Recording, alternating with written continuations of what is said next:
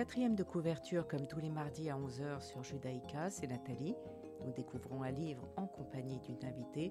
Aujourd'hui, Olivia Rousseff. Bonjour. Bonjour Nathalie. Olivia Rousseff, diplômée de l'Université de Londres en sciences économiques, a débuté sa carrière chez Christie's à Londres en 1999. Vous êtes arrivée en Belgique en 2005 pour la salle de vente des beaux-arts tenue par les frères de, de Jonker. En 2006, vous continuez avec Pierre Berger et associés et organisez six salons d'antiquaires et bibliophiles en l'espace de trois ans. Entre 2008 et 2010, vous dirigez la galerie Pierre Berger et Associés. En 2012, 12, pardon, vous reprenez Pierre Berger et Associés avec, avec Harold Lombard. Aujourd'hui, vous avez monté une nouvelle salle des ventes, Antenor Auction, avec Alexis de Limbourg-Stiroum. Euh, comment vous avez choisi le nom? Vous avez déjà fait deux ventes d'abord. Tout à fait. Absolument. Deuxième vente était avant-hier et la première était le 29 novembre. Donc euh, c'est vraiment, on vient de démarrer. Vous venez de démarrer en plein confinement, si je puis dire. En plein, euh, en pleine pandémie, euh, en pleine pandémie, mais c'était un, c'était un choix voulu puisque nous avons créé Antenor Auction pendant la pandémie. Et Donc il n'y a pas de public, mais ce sont des ventes à huis clos que vous pouvez suivre online. Euh, et également par téléphone euh, euh, si vous voulez suivre les enchères. les expositions, jusqu'à il y a encore dix jours, n'étaient pas possibles ou uniquement sur rendez-vous. D'accord, vous, vous, êtes installé dans le quartier du Sablon, au 49 de la rue des Minimes, et vous présentez des ventes de toute collection, tout genre, où vous êtes spécialisé? Alors, la thématique d'Anténor ce seront d'abord deux grandes ventes euh, générales euh, qui partent du 15e siècle au 21e siècle, euh, de façon à présenter des univers complètement différents et des pièces de qualité, mais qui se marient ensemble. aussi bien une pièce de haute époque, 15e siècle, avec un tableau moderne ou contemporain euh, comme nous avions là dans la dernière vente, euh, une pièce de Ronnie Horn, euh, voilà, complètement 21e siècle. et je fais ça, bien évidemment, avec mon associé Alexis Limbourg-Stirom, qui est notre directeur artistique. Et donc, on sélectionne ensemble les pièces et on essaie de présenter des univers très différents. Et c'est vous qui tenez le marteau Oui, tout à fait. Pour la première fois en 20 ans de carrière. Donc, euh, j'avoue que j'attendais ce moment avec impatience. Et même si je n'ai pas de public, j'ai quand même euh, euh, voilà, mon équipe qui est autour de moi. Et puis, je suis face aux écrans et aux clients qui sont au téléphone. Et voilà, ça fait la deuxième fois que je tiens le marteau. Et, je, suis assez fière, je dois dire. et j'aime ça. Oui, c'est très excitant. ça peut être fatigant sur la longueur. Donc, il faut être très, très concentré, mais c'est très amusant. Vous avez choisi de parler euh, de ce livre de Santiago Amigorena euh, qui s'appelle Le ghetto intérieur, paru chez mhm. Paul en 2019, qui a obtenu le prix des libraires de Nancy. Mhm. Pourquoi ce choix?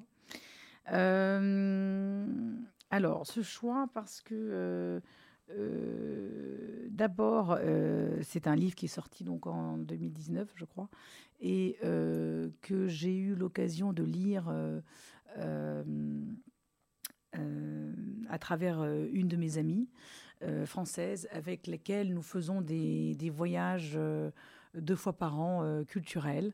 Et il y a juste un an, donc vraiment avant le début de la pandémie, lorsque la vie était encore normale, si je puis dire, nous avions décidé de partir à Berlin et euh, pour ces voyages, euh, euh, nous choisissons toujours un, livre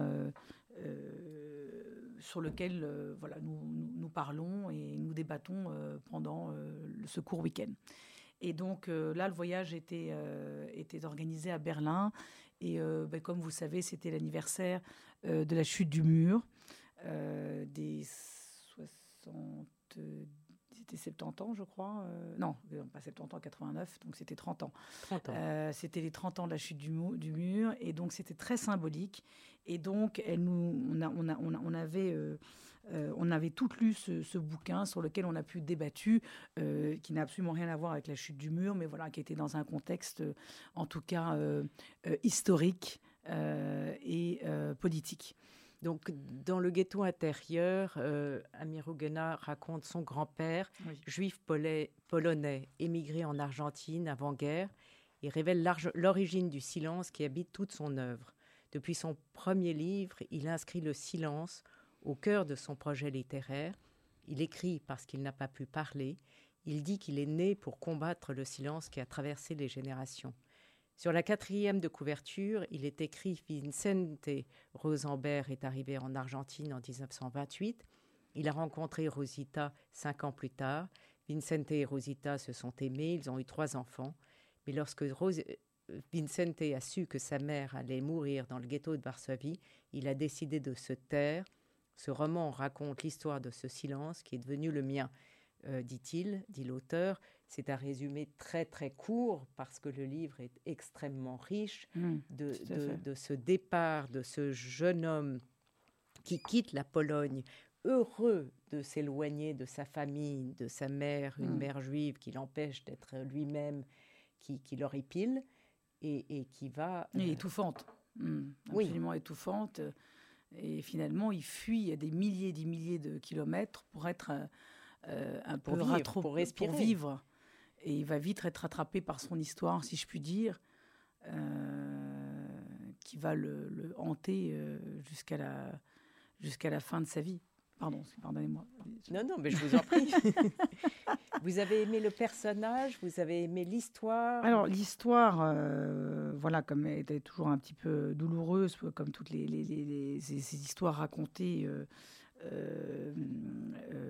de tous les juifs et toute la diaspora et des juifs ashkénazes euh, qui ont eu euh, de la famille déportée. Euh, mais ce que je trouvais intéressant, c'est qu'effectivement, on voit vraiment quelqu'un sombrer. et, c'est cette, cette, lente traversée que, comme vous dites, moi j'ai pas lu les autres, les autres romans euh, de Santiago Amigoriana. Mais donc j'imagine que finalement, c'est quelque chose qui l'habite, ce silence. Et là, on, il nous décrit vraiment son grand-père qui est en train de, euh, au fur et à mesure, de tomber dans une dépression euh, profonde, qu'on pourrait appeler dépression aujourd'hui, qui est, qui est traduit par ce silence qui le conduit même à, à, à essayer de se suicider et à mettre fin à sa vie. Ce qui ne, ce Au-delà de la dépression, c'est réellement, à mon sens, tel que je l'ai lu, mais un mmh. sentiment de culpabilité qui l'envahit, la honte d'avoir échappé à la Shoah euh, et, le choix de se taire. Parce que qu'est-ce que vous voulez dire? Les mots n'ont plus aucun sens. Euh, comment vivre en sachant euh, que tout le monde est mort, que sa mère est morte? Ce qui, au départ, au départ, c'est sa part, c'est un jeune homme plein de vie, il est élégant, très coquet, il est coquet, très coquet, euh, très euh, euh, très heureux de vivre, dandy, se prétend complètement au jeu de l'Argentine à cette époque-là, qu'on peut imaginer. alors moi j'ai vu ça à travers des films, je ne connais pas, jamais été en Argentine, mais enfin, c'est, on imagine vraiment un essor qui décrit d'ailleurs très bien dans le livre euh, d'un pays qui est complètement en, voie de développement, avec une, euh, une communauté européenne qui arrive, qui est florissante. Euh, les cafés sont animés, les restaurants sont animés, les magasins prospèrent. et il y a cette guerre en Europe. et c'est ce contraste qui est très intéressant également avec finalement ce qui va décrire que lui ne ne connaît qu'à travers les lettres de sa mère, qu'il reçoit euh, euh, de manière euh, peu fréquente, qui au début il dit mais je n'avais aucune envie de lire ces lettres et d'avoir ces lettres, et puis finalement au, plus on va avancer dans la guerre de 39-45, au plus il va attendre ces lettres, hein, avec angoisse et, et, et évidemment de façon assez effrayante euh, en imaginant bien, il sait très bien depuis le début qu'un jour il va plus en se voir. Enfin, on, anticipe ça. Le pire, c'est qu'il lui propose de venir. Il lui propose à plusieurs reprises, assez mollement. Hein. Il ne va pas sur place la prendre. non. Il lui propose et elle dit non, euh, ton frère, ta sœur, j'aimerais rester sur place. Mais il, il, est soulagé qu'elle refuse. Et c'est Oui, parce qu'on est au début et qu'on n'est pas encore. Il y a pas, elle est à Varsovie, mais il n'y a pas le ghetto encore. Une, hein, fois qu'il comprend que c'est une fois qu'il comprend, c'est trop Mais c'est trop tard. Exactement. Exactement. Exactement, c'est beaucoup trop tard.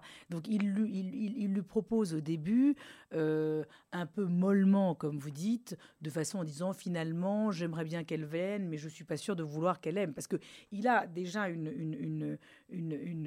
toute sa belle famille euh, juive euh, qui est assez qui est un peu envahissante,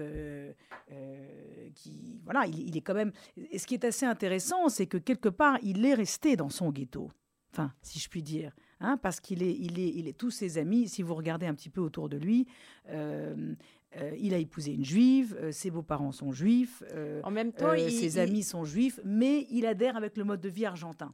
Donc c'est c'est toute la complexité. Il, se pose quand même la question sur l'identité juive et c'est ah, l'autre partie. C'est la partie du bouquin, tout à très fait. intéressante parce que je vais quand même citer cet exemple si je le retrouve.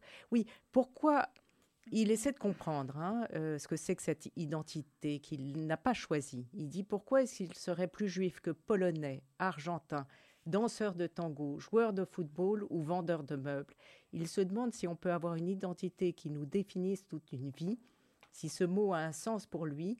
Il en assiste vraiment ici, notamment grâce au, langage assez parlé, hein, mmh. euh, à l'évolution de sa réflexion. Euh, il, pensait qu'il était beaucoup de choses. Et évidemment, avec la guerre, il, peut être, il est réduit, si je puis dire, à son identité. À sa judaïté, absolument. Et donc, comme, comme beaucoup de. Et il, le, il, le, crie les Juifs me font chier, ils m'ont toujours fait chier. Enfin, c'est oui, oui, c'est fort, oui, absolument. Ça, ça va avec sa mère quand il parle de sa mère qui, qui vraiment l'emmerde. Euh, mais, mais le, personnage est évidemment très très attachant parce que on, on comprend comment est-ce qu'il Comment imaginer l'impensable, l'innommable, la Shoah? Il ne pouvait pas l'imaginer. Enfin, je veux dire, personne ne pouvait l'imaginer. Bien sûr. Bien sûr. D'ailleurs, il, c'est très intéressant toutes les définitions qu'il qu'il dit. Il dit, euh, il dit à la fin Shoah, mais enfin, il, évoque toutes les sortes de définitions qu'on a pu, euh, euh, en disant pourquoi est-ce qu'on a voulu appeler ça holocauste, pourquoi est-ce qu'on a voulu ça appeler génocide. Ben non, finalement, génocide, et donc il, il, détache bien hein, tous les mots, il explique bien pour finalement arriver sur ce mot Shoah. On, va écouter, on va faire une pause musicale mhm. avec Gisèle de Emma Peters que vous avez choisi. qui est beaucoup plus gay que le livre quand même.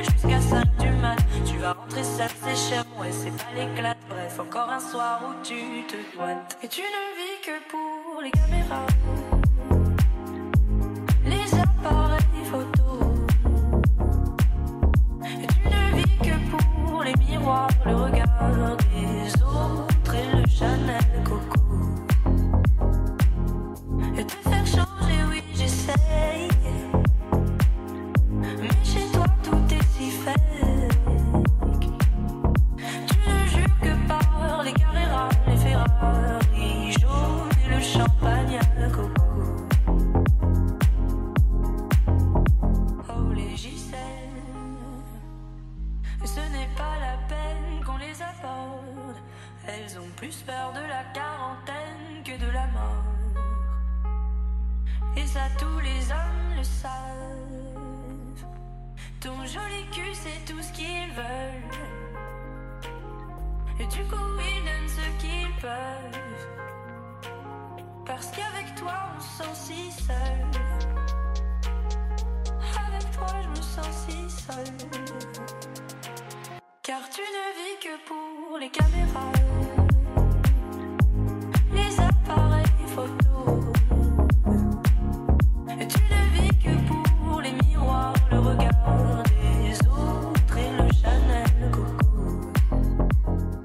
Gisèle d'Emma Peters, euh, choisie par Olivia Rousseff. Oui, j'ai voulu choisir cette chanson parce que d'abord, on, on l'écoute énormément en ce moment. euh, c'est devenu un peu l'hymne d'Anténor pendant nos séances photos euh, avec Alexis et toute l'équipe. Et puis euh, voilà, la nouvelle salle de vente. la nouvelle salle de vente, tout à fait. Et donc ça me trotte dans la tête. C'est assez musique assez joyeuse et entraînante. Le rythme, j'aime beaucoup le rythme. Et puis euh, finalement, c'est sur cette mannequin Gisèle Bunchen. euh, et c'est une critique sur sa, sa façon de vivre en expliquant qu'elle est très isolée et qu'elle qu'elle ne vit que pour ses flashs et sur ses trucs. Enfin voilà, rien à voir avec le bouquin, mais ça contraste.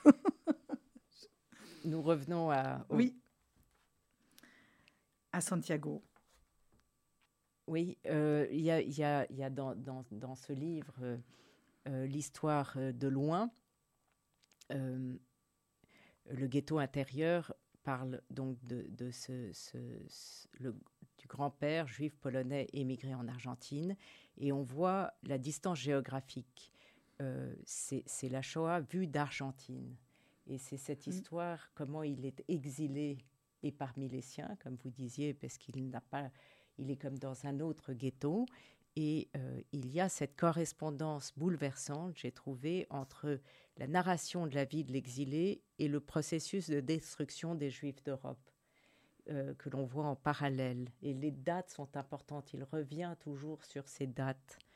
Et il explique, euh, euh, l'auteur explique, alors ça évidemment c'est du, point de vue de l'auteur, vraiment ce qui est en train de se, se passer, c'est-à-dire vraiment la lente, lente, lente arrivée de euh, ce qui s'est terminé par la solution finale. Il met même des traductions en allemand, ce qui rend les termes encore plus impressionnants, si je puis dire, et, lourds, euh, où il, vraiment il donne des dates avec et vra- vraiment le plan des nazis sur euh, euh, l'escalade, l'escalade vers cette solution finale. Donc on, vit un petit peu et, et en fait on vit au rythme donc de cette échelle historique et en même temps au, même moment, il est en train d'imaginer, hein, parce qu'il y a toute cette partie aussi où il ne sait pas ce qui se passe, et il est en train d'essayer de se demander, d'imaginer ce qu'est la vie de sa mère, de son frère euh, et de sa belle-sœur dans ce ghetto de Varsovie, euh, alors qu'il est à des milliers de kilomètres et que lui a une toute autre vie. Euh, euh, qui pourrait être joyeuse, mais finalement, évidemment, euh, ça va le hanter et ça va complètement le détruire. Si je Oui, il, il se punit lui-même. hein. Oui, Il- absolument. Il, arrête de parler. Il arrête. On a l'impression même qu'il arrête d'aimer euh, ses Il enfants. arrête tout. Il ne s'occupe plus de ses enfants. Sa femme le décrit très bien. Elle dirait, il, il ne s'occupe plus de ses enfants et il va se. Où est-ce qu'il va se réfugier? Donc, il, il passe ses nuits à jouer. Il va se réfugier à, à jouer dans le jeu parce qu'il dit finalement, c'est le seul moment où euh, euh, il peut ne penser à rien euh, qu'à perdre. Parce que de toute façon, pour lui, voilà, c'est perdu d'avance en fait. hein. et il perd tout ce qu'il a gagné pendant, donc il gagne toute la journée dans son magasin et il va jouer, il va jouer, il va jouer toutes les nuits. Il va se réfugier dans le jeu, Il y a, il y a cet qui est une maladie, enfin qui est comme un, ça pourrait être l'alcool ou la drogue ou qui est qui, lui permet finalement de ne pas penser, je pense aussi. Enfin, Oui, oui, absolument. Il y, a, il y a cet extrait que je vais lire qui résume assez bien. Vicente avait été un homme installé, 40 ans, marié, deux filles et un fils, des amis, un magasin qui marchait, une ville qui ne lui était plus étrangère. Il avait été un homme comme plein d'autres hommes, heureux et malheureux, chanceux et malchanceux, vif, fatigué, présent, absent, souvent insouciant, parfois passionné, rarement indifférent.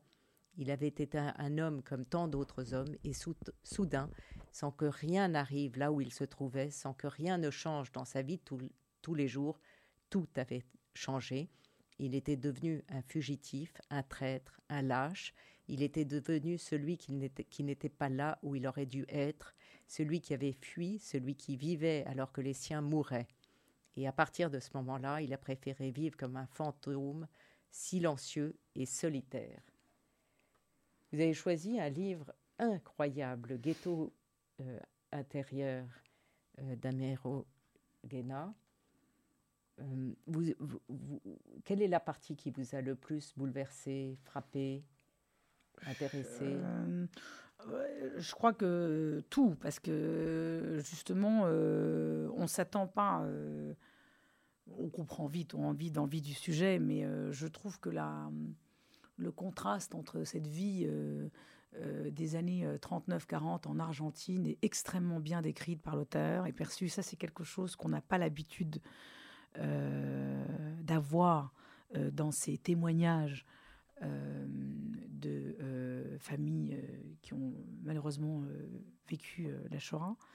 Et, c'est là, c'est cette, cette, cette longue progression finalement vers un enfermement total et où on voit vraiment quelqu'un sombrer, sombrer. Et j'ai trouvé que c'était admirablement euh, décrit, évidemment très très émouvant euh, par rapport à euh, ce qu'il était en train de, de, vivre et qui va le, qui va le, le hanter. et en même temps, il y a, il y a la, simplicité des mots, n'est-ce pas? Oui, tout à fait. Vraiment, c'est comme si on était dans sa tête avec, avec une, enfin, une tournure de phrase assez simple qui touche à l'essentiel. Euh, et qui est très fort. Euh, tout à fait, oui, tout à fait, oui, avec des phrases assez courtes. Euh, et, voilà, et, je pense qu'on voilà, il y, y, a des sujets comme vous avez dit, veut dire la la, la, question sur le judaïsme. Moi, j'avais j'avais coché un petit peu des petits paragraphes un petit peu au début, donc ça c'était sur la partie. oui, vous vouliez lire un extrait? Euh, oui, je voulais, je voulais, non, je voulais vous lire, je, je, euh, voulais sur la question, la, fameuse question juive en disant finalement, euh, alors attendez, qu'est-ce que je vous avais dit? Voilà, Ariel avait Vincete s'était tourné vers Samy pour lui expliquer. Alors, tu te rappelles de Pavel à l'armée? Pavel avait une mère juive et un père chrétien. Et il disait toujours que c'était bizarre parce que si on lui demandait s'il était chrétien, il disait toujours non et ça s'arrêtait là. Mais si on lui demandait s'il était juif, il disait toujours non, et il se sentait coupable. Euh, là, on est vraiment dans, dans la, question, la, question juif. Hein, et le juif, euh, le, le, le, juif ashkénaze, euh, moi l'étant aussi, il y a toujours cette espèce de, sentiment de culpabilité. et je, je, trouve que c'est assez bien décrit. Oui, oui, oui. Et puis il y a ce passage où, où, il dit que sa mère aussi est partie de chez elle parce qu'elle ne supportait pas les siens comme lui, il est parti. Et donc c'est assez intéressant. Et l'autre, son copain, lui dit, mais c'est ce qu'on fait depuis la nuit des temps. On, on aime nos parents, puis on les trouve chiants, et puis on part ailleurs. C'est peut-être ça être juif, ou bien être humain, répond-il. Après un temps bien plus long que le demandaient ces mots silencieux, sentencieux, pardon, jetés sur la table comme des oiseaux morts, Ariel s'était de nouveau tourné vers Vicente. Tu as eu des nouvelles? Non, la dernière lettre, c'était il y a trois mois. Et donc, on revient dans l'histoire. C'est ça. C'est au détour, quand même, à chaque fois. Tout à fait, tout à fait. Oui, et c'est vraiment ces parallèles, ou alors où il, se replonge par rapport à, son, à ce qu'il est, lui, et euh, finalement... Euh, euh, oui, il va, va lui rappeler, il va le pousser un peu loin. finalement, il s'était jamais posé la question de. Non, il avait oublié. Juste, il avait oublié. Il, avait oublié, il voulait fuir. Et, d'ailleurs, si bien que comme beaucoup de gens qui émigrent euh, et qui fuient un pays, on oublie la langue. Et ça, c'est intéressant aussi, parce qu'il dit finalement, cette langue qui était mienne, le yiddish, il ne la parle plus. Il parle l'espagnol, il ne parle plus la langue. Et elle va être ramenée par ce, cet ami du frère qui va revenir euh, à un moment qui en pleine guerre, qui, est, qui a été enfermé dans le ghetto, qui a réussi à se, à, se, à fuir le ghetto et qui lui amène finalement les dernières nouvelles de sa mère. Et c'est en s'éloignant euh, qu'il devient ce qu'il fuyait. Exactement. C'est-à-dire qu'à mesure que le livre avance, Il devient de plus en plus juif. Enfin, je veux dire, Il- oui. hein, il prend il prend conscience. de sa judaïté. il l'a toujours été, mais tout d'un coup, il en prend conscience. Et Euh, il, le on- vit, il le vit très mal, euh, enfin, forcément. on, va, on va écouter Beethoven Mo- Moonlight Sonata. Vous avez choisi. Oui, alors euh, très étrange parce que j'ai relu le livre, je, je vous ai, euh, je vous avais donné ce choix euh, euh,